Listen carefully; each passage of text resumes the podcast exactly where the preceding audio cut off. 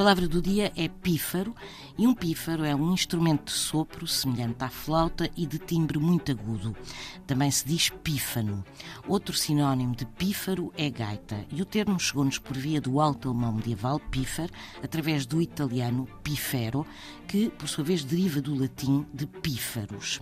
Ora, o que liga o latim a esta palavra é o verbo pipare, que remetia para o cantar das aves. Trata-se, portanto, de uma origem onomatopaica, ou seja, uma palavra que imita o som daquilo que significa.